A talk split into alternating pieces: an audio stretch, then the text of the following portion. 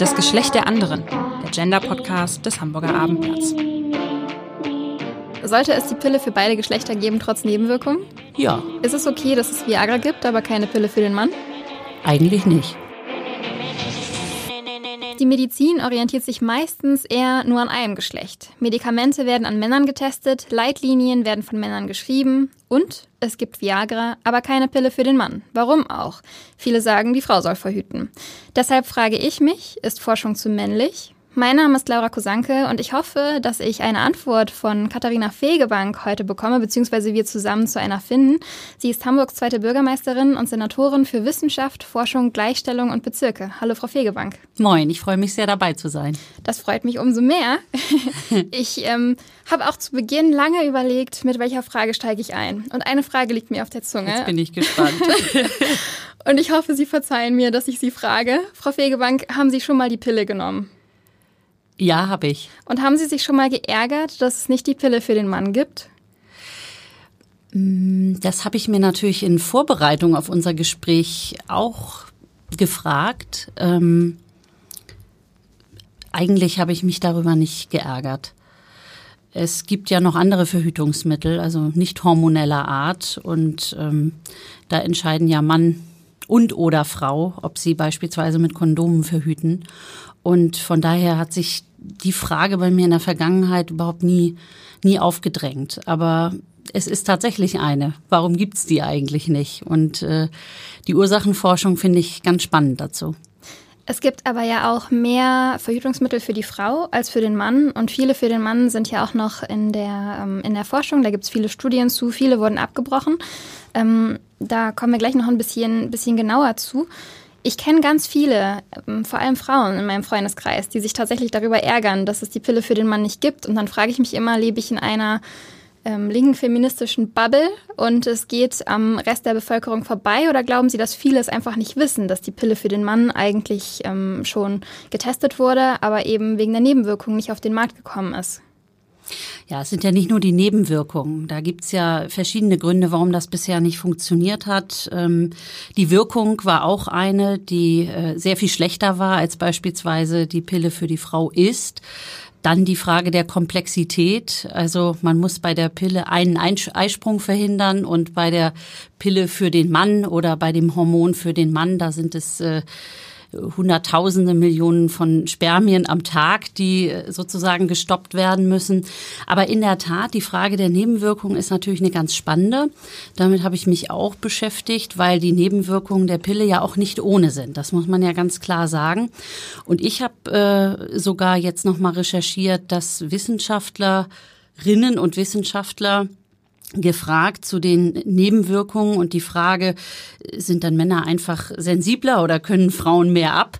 Äh, antworten, dass die Pille ja in den 60er Jahren zugelassen wurde und die heutigen Zulassungsregeln einfach deutlich strenger sind und wahrscheinlich die Pille so heute gar nicht mehr zugelassen werden würde, wenn man dieses Verfahren von damals auf heute übertragen würde. Ja, ganz genau. Das war ähm in den 60er Jahren eine gesellschaftliche Revolution für die Frau. Ähm, und da hätte, glaube ich, da hätten, glaube ich, damals sehr wenige was gegen gesagt. Und wie Sie schon sagten, sind die Zulassungsregeln heute wesentlich strikter. Trotzdem frage ich mich dann aber, warum kann man zulassen, dass es die Pille für die Frau dann heute noch mit diesen ganzen Nebenwirkungen gibt, wo es doch so viele andere Möglichkeiten gibt zu verhüten, da vielleicht nicht genug dran geforscht wird und bei der Pille für den Mann recht schnell aufgegeben wird. Haben Sie da eine Vermutung, woran das liegen könnte?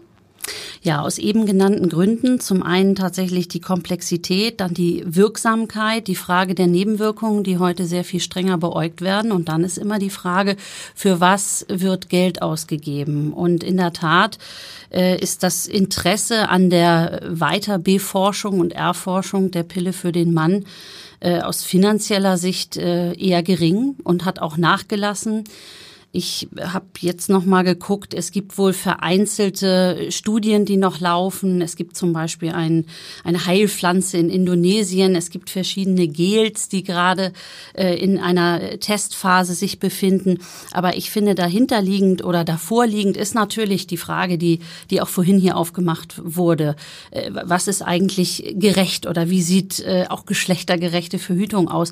Und ich glaube, da geht es dann wirklich auch darum, dass man das zu einer gemeinsamen Sache macht.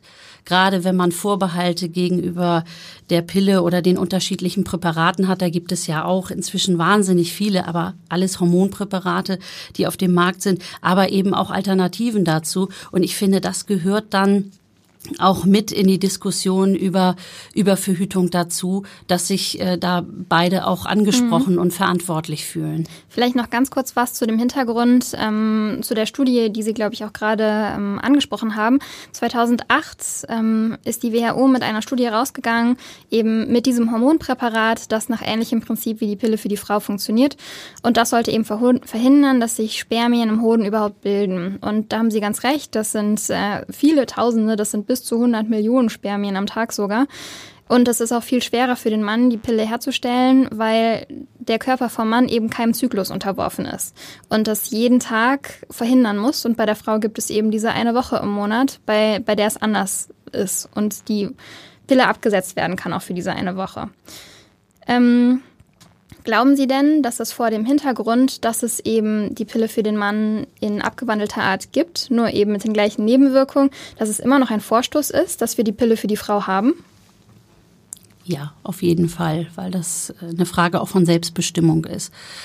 Selbstbestimmung von freier Entscheidung, äh, auch sicherlich eine große emanzipatorische Errungenschaft.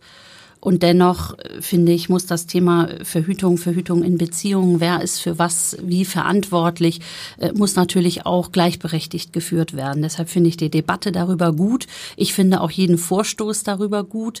Ähm, ich äh, kenne durchaus auch aus Gesprächszusammenhängen in der Vergangenheit Männer, die sagen, ja, wenn es das gäbe, ich, ich würde es machen, ich würde es ausprobieren.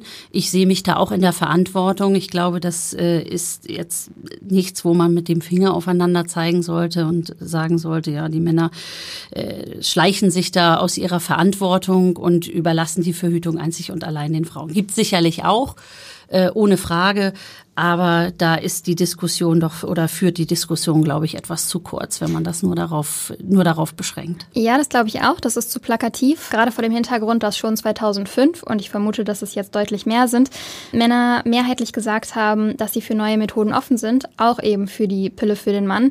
Das Berliner Zentrum für Epidemiologie und Gesundheitsforschung hat unter 9000 Männern getestet und da hat eben die große Mehrheit gesagt, ja, wir sind dafür. Seitdem ist nicht sehr viel passiert. Ich will aber nicht nur über Verhütungsmittel und die Pille für den Mann sprechen, sondern das steht eher als das Kleine für das Ganze, also als Pars pro Toto. Und der eigentliche Begriff, über den wir heute sprechen müssen, ist Gendermedizin. Mhm, absolut. Ich gehe mal ganz kurz auf die Geschichte von der Gendermedizin ein und dann eben auch auf die Auswirkungen. Jahrhundertelang haben Wissenschaftler gedacht, dass Frauen biologisch einfach die kleinere Ausgabe vom Mann sind, nur eben mit einer Gebärmutter, also einem Reproduktionsapparat. Und da war die Idee, das menschliche Modell ist eben das männliche. Das hat eindeutige Vorteile, weil die Daten leichter zu bekommen sind, nicht so verschieden ausfallen. Das Problem ist aber, dass unterschiedliche Körper auch unterschiedliche Medikamente brauchen. Zum Beispiel haben Frauen mehr Fettgewebe, weniger Muskelmaske, weniger Wasseranteil im Körper und der Darm, der verdaut langsamer. Das hat zur Folge, dass die Medikamente viel länger im Körper bleiben und dass Frauen auch oft zu hohe Dosen bekommen, die eigentlich für Männer angemessen werden, weil eher an Männern getestet wird. Die ähm, Entwicklung ging dahin, dass Frauen in den USA in den 80er Jahren sich dafür eingesetzt haben, dass die medizinische Forschung diverser wird. Jetzt abgesehen von den Geschlechtern, sondern auch was Ethnien angeht und ähnliche, ähnliche Kategorien. Und da sind sie auch durchgekommen. Den Schritt zurück, das war dann die Kontergan-Katastrophe. Das ähm, Beruhigungs- und Schlafmittel wurde vor allem an schwangere Frauen verkauft, ihnen auch empfohlen. Und das hatte dann eben die Folge, dass Ende der 50er Jahre viele Kinder mit Fehlbildungen zur Welt gekommen sind. Das sind die sogenannten Kontergan-Geschädigten. Da ist es ja irgendwie verständlich, dass die Forschung für einen Moment lang wieder zurückgegangen ist und dachte, hey, wir müssen Frauen, die eventuell schwanger werden könnten, schützen, damit wir solche Schäden verhindern. Trotzdem ist es heute noch so, dass es keine absolut rechtlich verbindliche Vorlage gibt, dass ähm, Frauen und Männer zu gleichen Teilen, wenn die Erkrankung bei beiden vorkommt, so auch in der Forschung vorkommen müssen. Es gibt nur ein im Prinzip der, ähm, des Bundesinstituts für Arzneimittel und dieses im Prinzip ist eigentlich eher eine freiwillige Vorgabe. Was denken Sie, müsste man tun, damit dieses im Prinzip wirklich durchgesetzt werden könnte? Was ist machbar? Ja, erstmal haben Sie ja alles historisch noch einmal hergeleitet und tatsächlich auch auf den markanten Punkt hingewiesen, nämlich, dass es mehr als nur den berühmt-berüchtigten kleinen Unterschied gibt zwischen Männern und Frauen. Und dass wir sowohl in der Forschung wie auch dann in der Therapie, in der Medikamentenentwicklung und Anwendung tatsächlich äh, auch geschlechterspezifisch gucken müssen, wie Wirksamkeiten tatsächlich aussehen. Und ähm, durch die Kontergan-Geschichte, wie ich es jetzt auch mal sehr zugespitzt nenne, und äh, dann die Abkehr von dem Prinzip, dass äh, geschlechtergerecht auch tatsächlich die Studien stattfinden, die klinischen Erprobungen stattfinden, äh, auch andere Kriterien und andere äh, Aspekte mit eingezogen werden, äh, hat dazu geführt, äh, dass, dass das überhaupt nicht mehr stattgefunden hat. Und ich glaube, jetzt muss der Weg äh, dorthin zurückgehen, dass man Krankheiten bei Männern, bei Frauen ganz anders nochmal in den Blick nimmt. Ähm, meines Wissens soll in diesem Jahr, soll 2021 über die EU äh, eine neue Verordnung auf den mhm. Weg gebracht werden, die das tatsächlich auch sehr viel verbindlicher in den Blick nimmt. Alles andere bisher ist eine sogenannte Sollbestimmung. Das heißt, man kann, aber man muss nicht. Und äh, für die Fortschritte, die äh, jetzt zu erreichen sind, in der Medizin, in der Therapieentwicklung, in der Medikamentenbereitstellung und Anwendung, ist es absolut essentiell, dass man die unterschiedlichen Wirksamkeiten, die unterschiedlichen Ausgangslagen und Situationen der Geschlechter viel, viel stärker in den Blick nimmt. Also spannend finde ich, dass man relativ weit ist im Bereich der Herzerkrankungen, Herz- und Herz-Kreislauf-Erkrankungen, gerade rund um das Thema Herzinfarkt, wo ja zum Beispiel die Symptomatik eine ganz ganz äh, unterschiedliche ist, äh, was dazu geführt hat und immer noch führt, äh, dass äh, die Anzahl der schweren Verläufe, auch der Todesfälle bei Frauen deutlich in die Höhe gestiegen ist in den letzten Jahren und dass man einfach äh, Herzinfarkte sehr viel später erkennt, als man es bei Männern tut, weil man sehr auf die Symptomatik bei Männern gepolt mhm. ist, dann auch in den äh, Krankenhäusern, in den Intensivbereichen, in den mhm. Notaufnahmen etc. Ja, das ist in der Tat der Fall. Bis, in, bis ähm, 1990 galt das nämlich als verbreiteter Irrglaube, dass Frauen keine Erkrankungen an Herzkranzgefäßen hätten, dass sie dagegen immun seien. Und es gibt ein paar Symptome, die sind gleich, zum Beispiel Schmerzen im Oberbauch, im Rücken und in den Schultern, aber so das absolut typische bei Männern, nämlich der Schmerz im linken oder im rechten Arm, ähm, das haben Frauen zum Beispiel nicht. Stattdessen ist ihnen übel, sie erbrechen ähm, und sie haben Schmerzen im Unterkiefer. Vermutet man jetzt auch nicht unbedingt einen Herzinfarkt dahinter. Was zur Folge hat, wie Sie schon gesagt haben, dass Frauen eben eher sterben. Bei Frauen ist es aber so, dass sie erst zehn Jahre später an einem Herzinfarkt ähm, im Schnitt erkranken. Ähm, da frage ich mich, was hat Hamburg denn in Sachen Gendermedizin, ob jetzt Kardiologie oder andere Bereiche, wie ist Hamburg da schon vorgeprescht? Was gibt's? Mhm.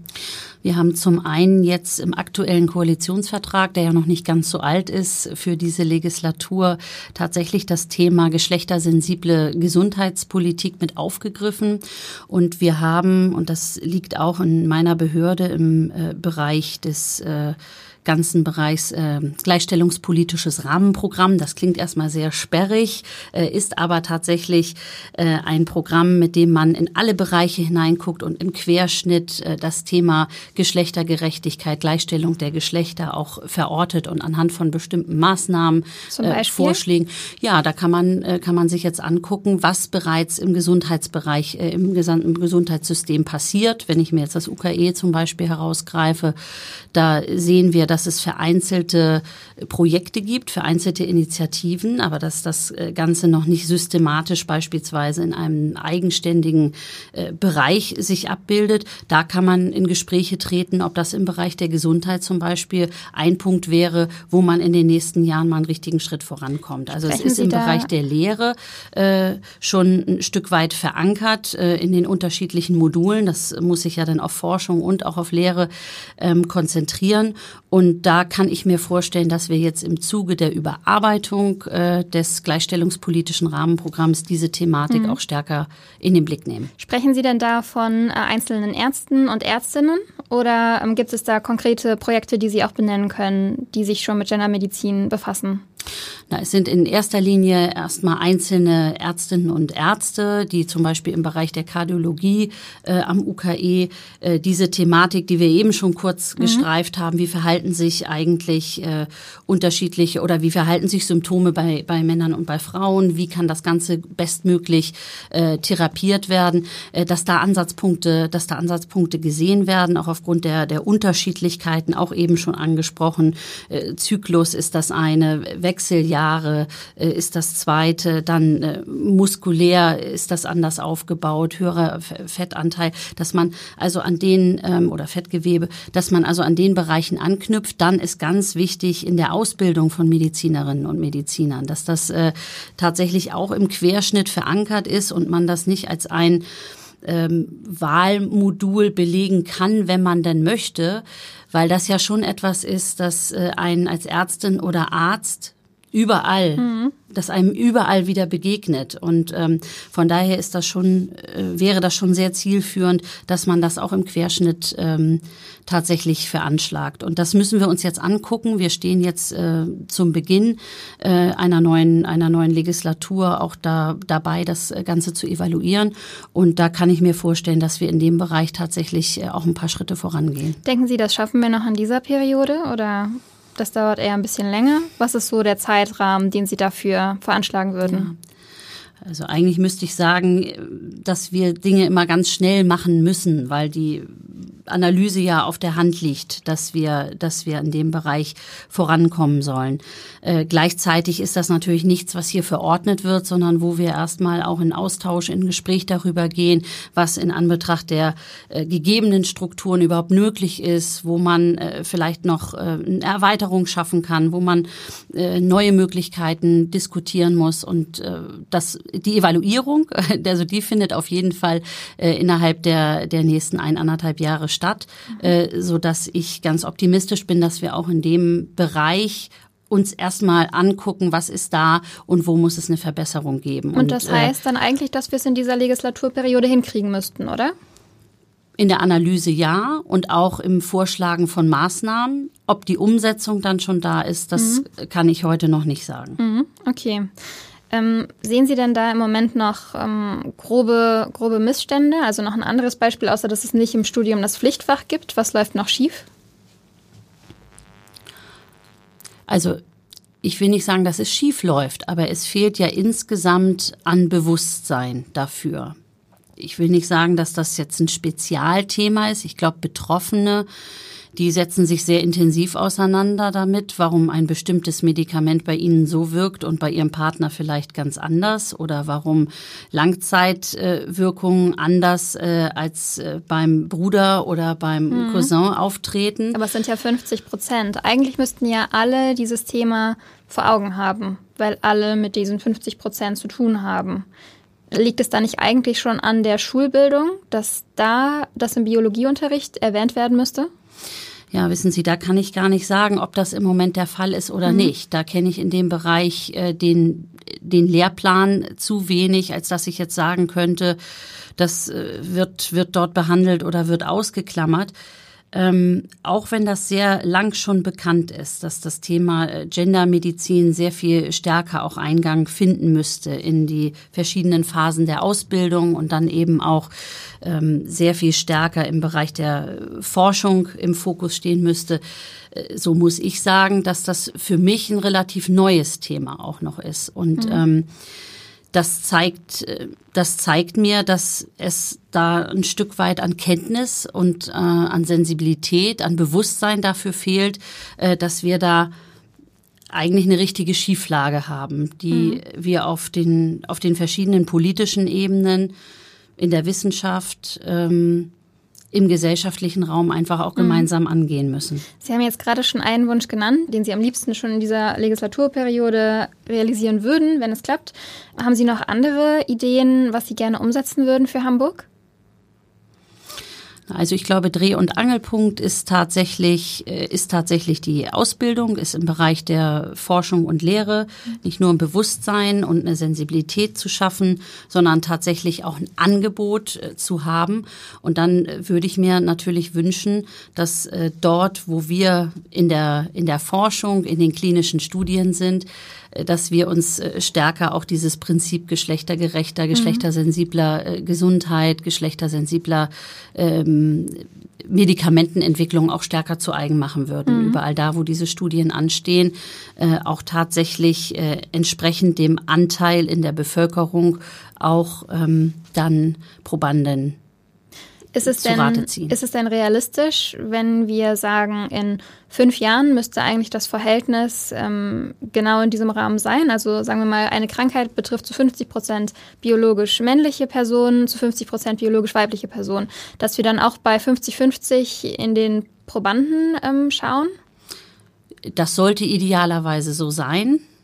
Ähm, ich zucke immer so ein bisschen, wenn ich äh, Jahres, äh, Jahresscheiben mhm. oder Jahreszahlen höre, weil man dann ganz schnell festgenagelt wird und dann heißt es hinterher, mhm. Sie haben doch damals gesagt und in den und den äh, zeitlichen Abständen können wir uns dann darauf verlassen, dass es so ist. Ja, ähm, wenn die Erkenntnis da ist und auch von allen geteilt wird, der, der politische Wille da ist, die Einrichtungen äh, alle mitspielen und sagen, ja, das stimmt, das ist eine Herausforderung, das ist ein Thema, das ist so ein Problem, ähm, das wir, das wir sehen und äh, vielleicht bisher nicht ähm, mit letzter Konsequenz angegangen sind, dann kriegt man das hin. Aber auf dem Weg dorthin mhm. sind natürlich immer ein paar Bausteine, Vetospieler, mhm.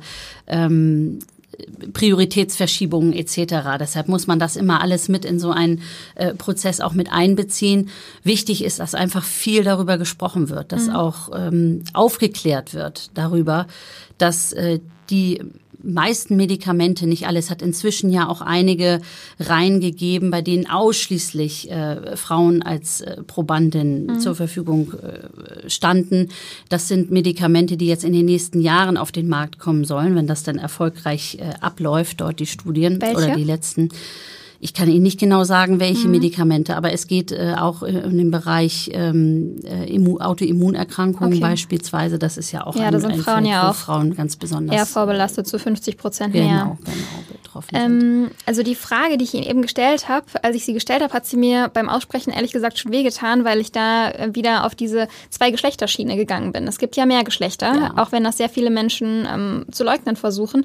Aber es gibt eben auch zum Beispiel Menschen, die einen Penis und eine Gebärmutter haben. Und da wird das Ganze dann noch ein bisschen vertrackter. Was macht man dann da mit Menschen, die eben nicht in dieses binäre System reinzupressen sind? Und dann gibt es eben auch diejenigen, die mit ihrem biologischen Geschlecht nicht zufrieden sind, die sich umoperieren lassen wollen. Ähm, da kommen wir jetzt in philosophische Gefilde, dennoch würde ich sie gerne ähm, kurz betreten. Was machen wir denn da? Da bieten sich ja, da kommen ja dann komplett neue Probleme auf uns zu, weil das Leute sind, die wir bis jetzt noch nicht wirklich als Probanden und Probandinnen zugelassen haben. Ja, das muss aber auch passieren. Das ist Teil unserer Gesellschaft, zu der alle dazugehören. Auf jeden Fall. Und das heißt nicht, dass Einzelne ausgeklammert werden, weil sie entweder in dem Geschlecht geboren sind, das sie nicht haben wollen oder nicht mhm. annehmen oder nicht fühlen und nicht leben äh, oder weil sie äh, inter, intergeschlechtlich mhm. äh, auf die auf die Welt gekommen sind und auch genauso leben.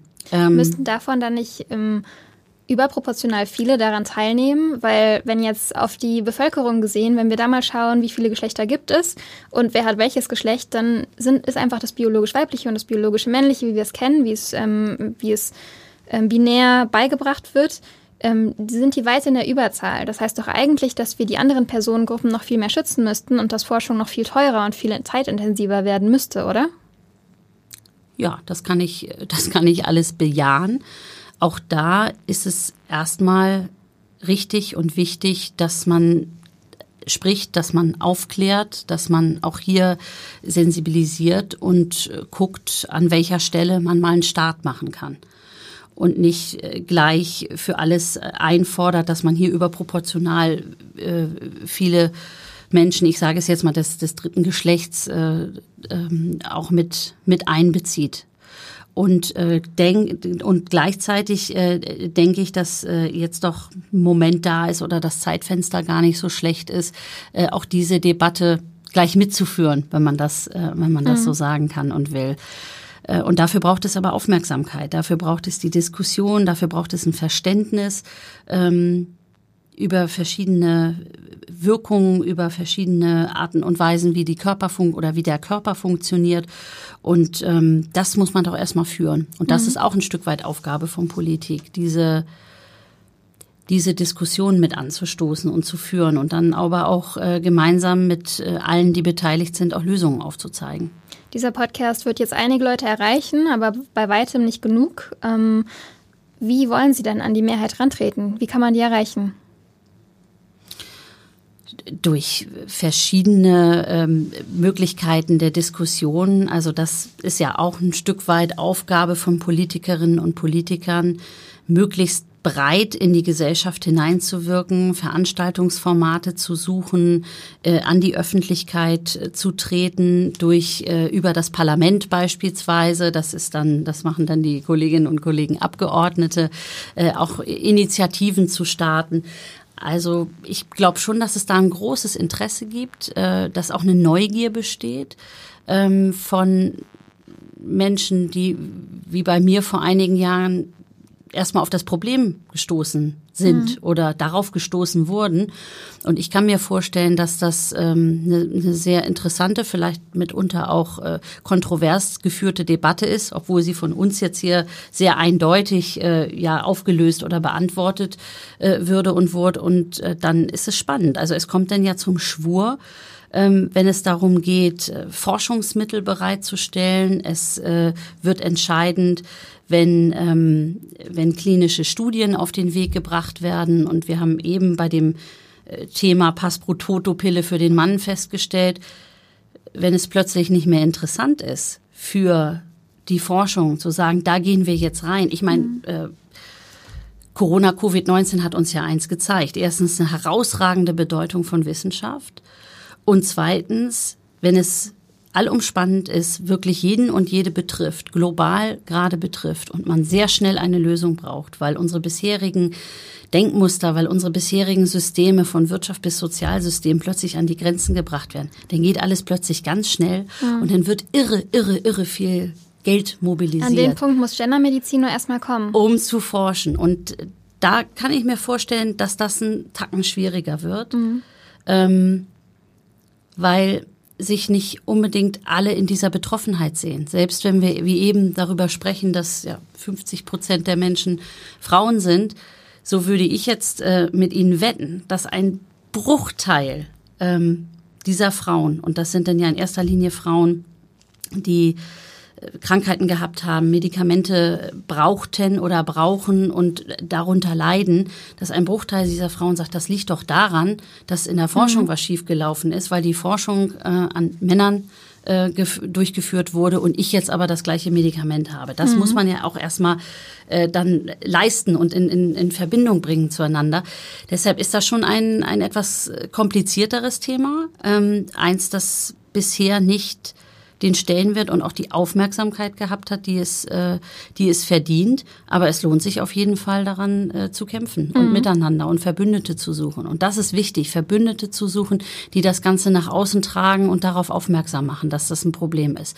Das kann nicht, äh, das kann nicht in der Nische verbleiben. Mhm. Oder es kann in der Nische verbleiben, aber dann äh, sind die, die vielen Ziele oder auch die Maßnahmen, die damit einhergehen, äh, wahrscheinlich nichts, was erfolgsversprechend ist. Das war ein schönes Fast-Schlusswort, denn zu jedem Schluss gibt es bei mir immer noch ein kurzes Blitzlicht. Das heißt, ich stelle zehn Fragen. Oh, ja. Sie haben die Möglichkeit, mit einem Wort jeweils zu antworten. Sie können natürlich auch Passe sagen, aber schöner wäre es, ähm, auf alle Fragen eine Antwort zu bekommen. Und Nur ein Wort? ein Wort, genau. Das äh, ist für mich immer die größte, die größte Hürde, mich kurz zu fassen. Und dann am Ende stelle ich Ihnen ähm, die Abschlussfrage. Okay, dann schaue ich mal auf die Uhr los geht's. Als Senatorin für Bezirke, welchen mögen Sie am liebsten? Oha! Ich will am liebsten Passe sagen. Ich sage jetzt mal gar nichts dazu, um es mir nicht mit allen anderen zu verscherzen. Wo gehen Sie am meisten spazieren? Auf dem Ohlsdorfer Friedhof. Wenn die Mehrheit durchgeimpft ist und sich die Politik auch beruhigt hat, wo gönnen Sie sich denn als erstes Ihre Auszeit? In einem Hamburger Schwimmbad. ähm, wann werden Sie Hamburgs erste Bürgermeisterin? Oh, das steht in den Sternen. Wünschen Sie sich einen Mann oder eine Frau zur Kanzlerin? Ich wünsche mir natürlich eine Frau. Wünschen Sie sich, aber es wird wahrscheinlich ja ein Mann, aber wir wissen es nicht. Wünschen Sie sich Annalena Baerbock? Wir haben ein absolutes Dreamteam. ähm, sollte es die Pille für beide Geschlechter geben, trotz Nebenwirkungen? Ja. Ist es okay, dass es Viagra gibt, aber keine Pille für den Mann? Eigentlich nicht. Diskriminiert die Medizin alle Geschlechter, die biologisch männlich sind? Äh, die nicht biologisch männlich sind. Falsch rum. Ja. Mm, und haben Sie eine Bitte an Hamburgs Mediziner? Tatsächlich Gendermedizin stärker in den Fokus zu nehmen, denn es geht hier um die Gesundheit von allen Menschen. Super, da sind Sie mir direkt mit der letzten Frage vorweggekommen. Ähm, nun zur allerletzten Frage. Ist die Forschung auch hier in Hamburg zu männlich? Mit Blick auf äh, unser Gespräch vorhin hier auf jeden Fall. Weitere Podcasts vom Hamburger Abendblatt finden Sie auf abendblatt.de slash podcast.